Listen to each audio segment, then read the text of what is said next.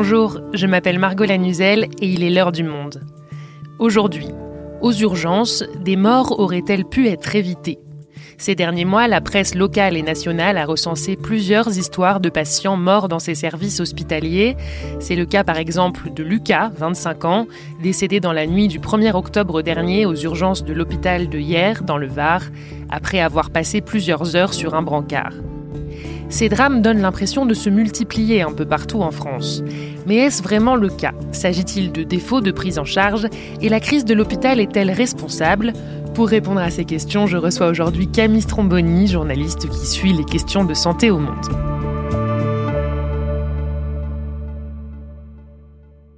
Bonjour Camille. Bonjour Margot. Alors Camille, tu viens de publier avec ta collègue Mathéa Battaglia un décryptage sur ces incidents graves aux urgences.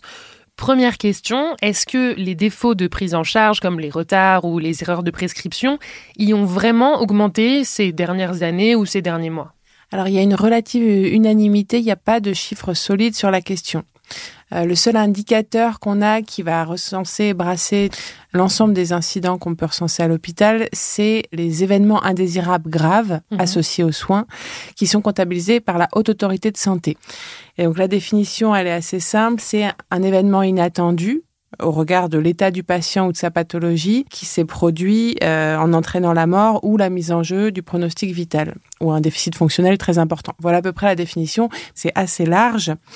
Et donc, selon la Haute Autorité de Santé, qui a publié son dernier bilan en novembre, on a un peu moins de 2400 événements indésirables graves qui ont été comptabilisés en 2022 contre 1874 en 2021. Voilà, c'est le dernier chiffre dont on dispose. Donc, a priori, on constate une petite hausse de ces incidents entre 2021 et 2022. Mais tu le disais, ces chiffres, ils sont pas vraiment solides ou en tout cas euh, représentatifs de la réalité. Est-ce que tu peux nous expliquer pourquoi? Alors la HAS elle-même euh, se réjouit de cette hausse des événements indésirables graves. J'exagère un peu, mais en gros, elle pointe le fait que c'est plutôt symptomatique euh, d'une meilleure culture de la déclaration, que les établissements déclarent plus d'événements indésirables graves. Donc euh, c'est bien la preuve qu'en fait c'est un indicateur à prendre vraiment avec des pincettes parce que ça repose sur du déclaratif. Elle le reconnaît elle-même, cette haute autorité. Il y a une sous-déclaration énorme de ces événements. Voilà, les médecins les déclarent pas forcément. Elle met en avant d'autres études épidémiologiques, des, études menées par des chercheurs sur le terrain, qui font état de plusieurs centaines de milliers d'événements indésirables graves. Après, un événement indésirable grave, c'est un petit peu compliqué parce que une fois qu'il a eu lieu, on va regarder comment ça s'est passé. L'idée, c'est de ne pas refaire les mêmes erreurs si erreur il y a eu et de voir si c'était évitable. Donc, il y a une part d'événements indésirables graves qui est évitable, une part qui ne l'est pas. Et justement, Camille, si tant est qu'il ait été euh, signalé, comment on fait pour savoir si un événement indésirable grave était évitable? Quand un incident survient, quand il y a un événement indésirable grave qui est, constaté, le médecin le déclare, il y a des allers-retours avec l'agence régionale de santé, il y a une enquête qui peut être menée, soit avec des inspecteurs de l'ARS, soit euh, carrément une inspection générale, l'inspection générale des affaires sociales qui va être missionnée. Donc euh, il y a tout un dispositif qui se met en place administratif. En parallèle, il peut y avoir une enquête judiciaire. Et donc ça crée toujours quelque chose de complexe parce qu'on a des familles parfois qui s'expriment, qui vont exprimer leur incompréhension, leur, euh, la dénonciation d'une situation qu'elles estiment anormale. En face, on a souvent un hôpital qui se retrouve silencieux, qui met en avant le, le secret médical ou les enquêtes en cours. Donc c'est toujours compliqué d'arriver au, bout de l'histoire pour euh, les journalistes et, de manière euh, générale. C'est c'est pas les mêmes temps en fait. Et on avait l'exemple à Bordeaux euh, sur cette femme enceinte dont le bébé est décédé. Au moment où ça arrive, elle apporte son témoignage dans la presse. Ça provoque l'émoi, évidemment des soignants également, de savoir si son parcours a été cause de cette fin tragique. Et finalement, quelques mois plus tard, on a de nouveau le chef des urgences au téléphone. Eux, ils ont fait une revue de mortalité, donc une réunion pour euh, se mettre tous autour de la table, essayer de comprendre ce qui s'est passé. Et au final, en tout cas, la prise en charge n'a pas été jugée comme la cause de cette fin tragique. Euh, ça ne veut pas dire que la prise en charge était bien, hein, ça veut juste dire que la femme enceinte en question était, semble-t-il, dans le bon service au bon moment. En tout cas, c'est ce qu'a conclu euh, l'enquête. Mais ça n'empêche pas, à Bordeaux, dans le même temps, le chef de service, quand on l'appelle, il nous dit, cette semaine, j'ai déclaré deux événements indésirables graves de patients décédés sur des brancards après plusieurs heures et dont un, euh, il aurait dû être vu dans les 20 minutes, on l'a vu au bout de 4 heures. Bon, bah, on peut pas dire à ce stade si c'est la cause de son décès ou si ça a participé, mais on le déclare en, événement indésirable grave et en tout cas, ça interroge. Donc si je résume, tu nous dis qu'il n'y a pas de tendance à la hausse, ou en tout cas qu'on ne peut pas la mesurer.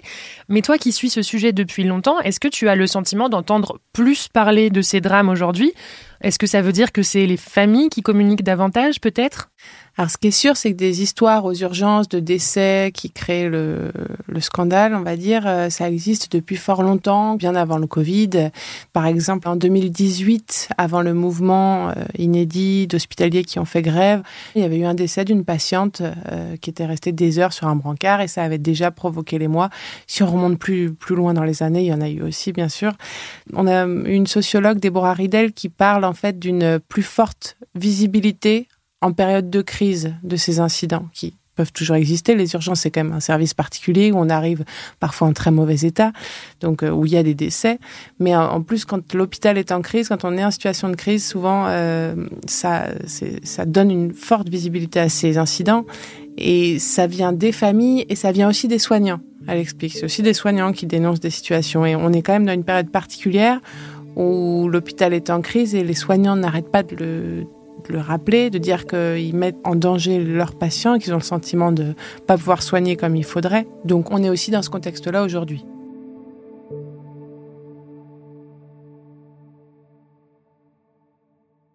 Camille, tu évoquais la crise de l'hôpital, le mal-être euh, des soignants qui s'est encore aggravé avec la crise du Covid. Euh, depuis cette crise, justement, le gouvernement a pris des mesures comme la régulation à l'entrée des urgences. Est-ce que tu peux nous expliquer en quoi consiste euh, cette méthode qui a été mise en place? Donc la régulation, ça arrive à l'été 2022. On est à un moment où il y a beaucoup de services d'urgence qui disent qu'ils vont devoir fermer la nuit, le week-end, des services qui disent qu'ils vont être en sous-effectif il y a beaucoup de difficultés aux urgences. Résultat, pour euh, préserver l'urgence vitale, c'est le discours du gouvernement, on met en place cette idée de pour aller aux urgences, maintenant, il faut passer par le 15. Les urgences sont réservées aux cas les plus graves. Avant d'aller aux urgences, si mon médecin traitant n'est pas disponible, j'appelle le 15. Ceci est un message du gouvernement.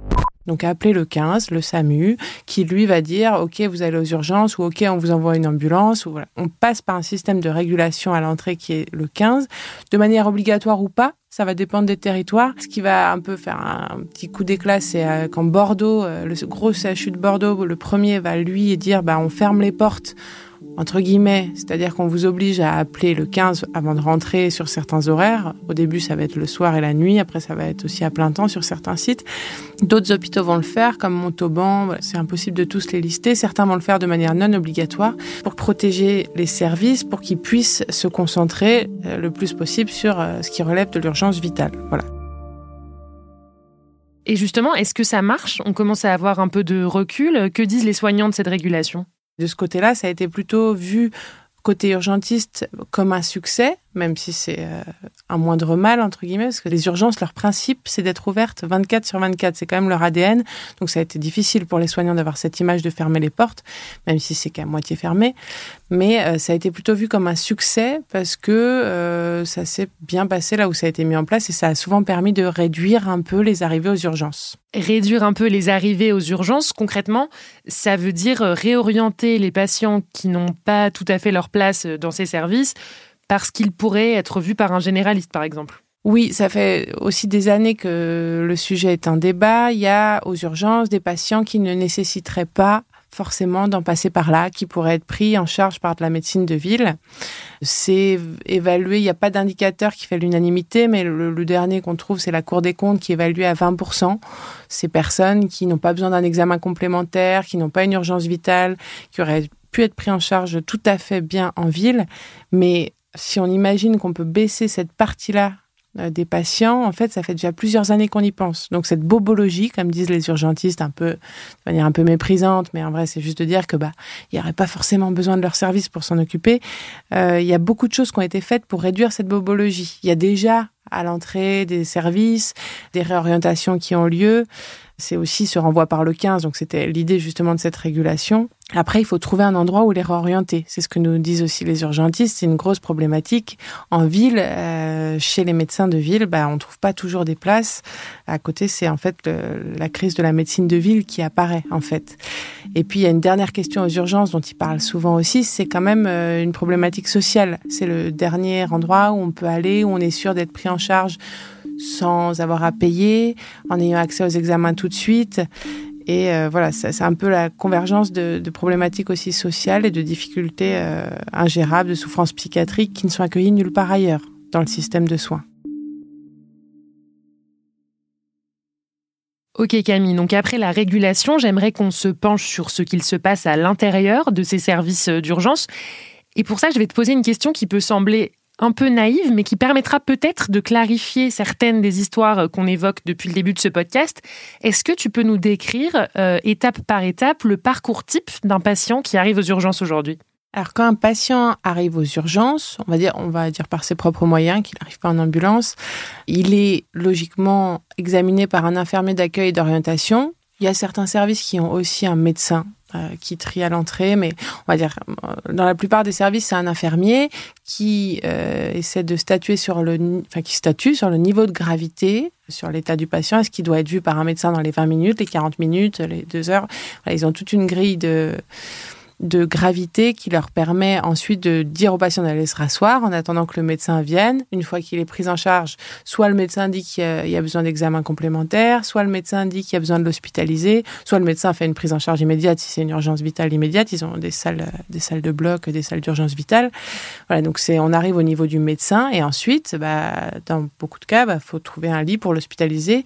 Enfin, je dis dans beaucoup de cas, euh, la proportion a assez peu varié quand on regarde les différents rapports. C'est à peu près 20% des patients qui passent aux urgences qui ont besoin d'une hospitalisation ensuite. Ça ne veut pas dire que les autres n'avaient pas besoin de venir aux urgences, hein, mais en tout cas, la nécessité ensuite de rester à l'hôpital, ce serait à peu près 20% des passages. Et dans les drames qui ont récemment été médiatisés, il y a quelque chose qui revient souvent, c'est le temps d'attente qui est vécu comme interminable. À quel moment elle intervient, cette attente, dans ce parcours que tu décris? Ce sont des patients qui souvent ont quand même été examinés à l'entrée, euh, dont le niveau de gravité a été évalué et qui vont décéder dans la file d'attente ou bien sur un brancard une fois qu'ils ont été admis. Voilà, ça dépend des histoires. Mais on a l'exemple à Nantes d'une patiente qui va décéder après 4 heures dans la file d'attente. Elle avait été examinée. Il n'y avait pas de risque vital qui avait été évalué par, euh, par le médecin ou l'infirmier qui l'a examinée à l'entrée et elle décède. Voilà, ça a provoqué les mois. Quand on entend les médecins, ils expliquent qu'il est probable, vu ce qu'elle a eu, qu'elle serait décédée de toutes les manières. Mais il y a une indignation au fait qu'elle décède dans ces conditions-là et qu'elle ait dû attendre dans ces conditions. Voilà, donc c'est un peu, c'est les soignants qui ont quand même mis le curseur là-dessus en montrant qu'ils vivent des morts indignes en fait, et c'est insupportable en tant que soignant d'avoir euh, l'impression de vivre des décès euh, dans le couloir alors que euh, alors qu'ils sont là pour prendre soin des, gens. Et il y a un dernier chiffre qui peut être intéressant ici, c'est 40% de mortalité supplémentaire pour une personne âgée qui passerait 24 heures sur un brancard aux urgences. Euh, les personnes âgées sont particulièrement impactées par le fait de rester longtemps aux urgences. C'est pas un service qui est adapté du tout. Donc maintenant, on a des chiffres pour euh, illustrer ce que vivent les urgentistes et ce que disent les urgentistes depuis longtemps, que euh, ça va pas du tout de garder des patients aussi longtemps sur des brancards. Et tu parles de patients qui passent 24 heures aux urgences sur des brancards, parce qu'il y a un autre élément important, c'est qu'une fois que le patient a passé ses examens, vu un médecin qui a parfois dit qu'il fallait l'hospitaliser, encore faut-il lui trouver un lit. Oui, c'est exactement le problème que soulèvent les urgentistes depuis des mois. Euh, c'est un peu masqué par cette question de l'amont et de l'accès aux urgences, mais en fait, eux n'arrêtent pas de le dire. Euh, il y a un vrai problème d'aval pour trouver des lits aux patients une fois qu'il a été pris en charge aux urgences, qu'on a, voilà, tout est bon. Il faut lui trouver un lit en gériatrie, en cardiologie, en psychiatrie. Et en fait, on trouve pas de lit, donc le patient reste des heures, des jours sur le brancard. Et c'est là où on rentre dans la crise générale du système de soins. C'est avec les fermetures de lits qui se multiplient ces dernières années, parce qu'il y a eu la crise Covid, mais en fait, à la sortie de la crise Covid, on a vu quand même beaucoup de lits fermés, faute de soignants en nombre suffisant ils ont encore moins de lits pour hospitaliser leurs patients. C'est encore plus compliqué. Et donc pour le soignant euh, aux urgences, ça crée un cercle vicieux que, en plus de prendre en charge l'urgence, les patients qui arrivent en permanence, il va devoir faire un peu comme dans un service d'hospitalisation, repasser, voir les patients qui sont sur des brancards, surveiller leur constante. Voilà, les infirmiers ont des dizaines et des dizaines de patients sous leur surveillance ça épuise des équipes et ça crée un cercle vicieux de euh, plus on est épuisé, bah à la fin on s'arrête, on a moins de soignants.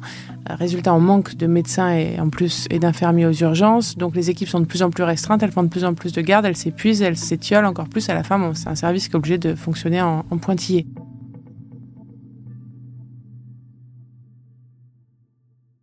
On comprend très bien le cercle vicieux et en fait ce que tu nous dis c'est que derrière ces incidents graves, ça n'est pas seulement les urgences qui posent problème, c'est tout le système de soins.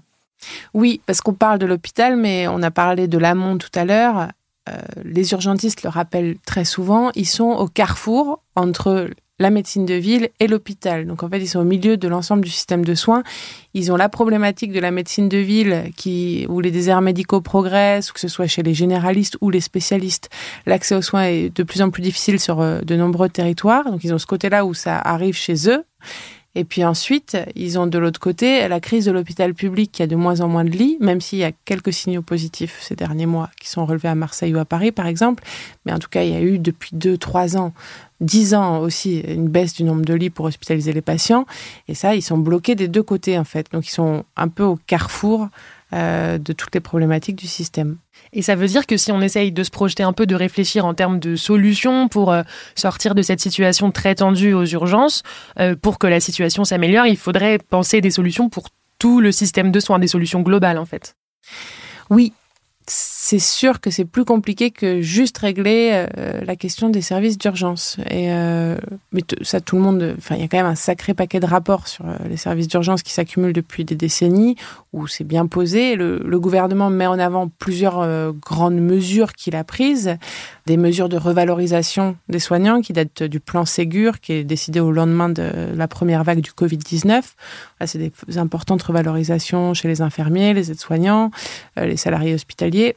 Il y a eu ensuite quand même une revalorisation sur le travail de nuit qui a été décidée récemment. Euh, il met en avant aussi sa réforme du numerus clausus. Donc, euh, quand euh, lors du premier quinquennat d'Emmanuel Macron, il y a eu une réforme de ce, ce nombre qui limite le nombre d'étudiants qui peuvent rejoindre les études de médecine sur un concours. on a augmenté le nombre d'étudiants qu'on laisse passer en médecine, on va dire, pour simplifier. Et puis, dernier point sur l'amont, il a mis en place bah, cette régulation au 15 et euh, le service d'accès aux soins, dont on entend pas mal parler en ce moment. Tu peux nous rappeler de quoi il s'agit? Euh, Le service d'accès aux soins, c'est justement au 15, donc au SAMU. On essaie de faire travailler la médecine de ville et l'hôpital. Donc, il y a les urgentistes et la médecine libérale qui a été mis un petit peu en renfort pour pouvoir euh, répartir les appels entre ceux qui nécessitent de l'urgence et ceux qui nécessitent euh, que ce soit un conseil médical ou bien un rendez-vous chez le médecin en ville. Et c'est déployé déjà dans à peu près les trois quarts des départements. Euh, l'idée est d'y arriver à le déployer partout cet été. sinon, Gabriel Attal, notre Premier ministre, a menacé de rétablir une obligation de garde pour les médecins libéraux. C'est un sujet toujours très sensible. L'obligation de garde a été supprimée au début des années 2000 pour les médecins libéraux. La garde, c'est euh, le soir et le week-end. Et c'est depuis plusieurs années agité comme une, euh, comme une menace par le gouvernement. Après, la réponse des médecins et des soignants est quand même de dire, même s'il y a un service d'accès aux soins, ça ne veut pas dire qu'on va trouver une place et un rendez-vous à quelqu'un. Finalement, ça donne un peu parfois l'impression d'un dialogue de sourds entre un gouvernement qui dit qu'il a quand même posé un certain nombre de briques et qu'il faut laisser le temps au temps et qu'il essaie de résoudre des choses, mais et de l'autre côté des soignants qui disent mais euh, il faut il faut il faut mettre le paquet maintenant parce que l'hôpital s'effondre. Merci Camille. Merci Margot.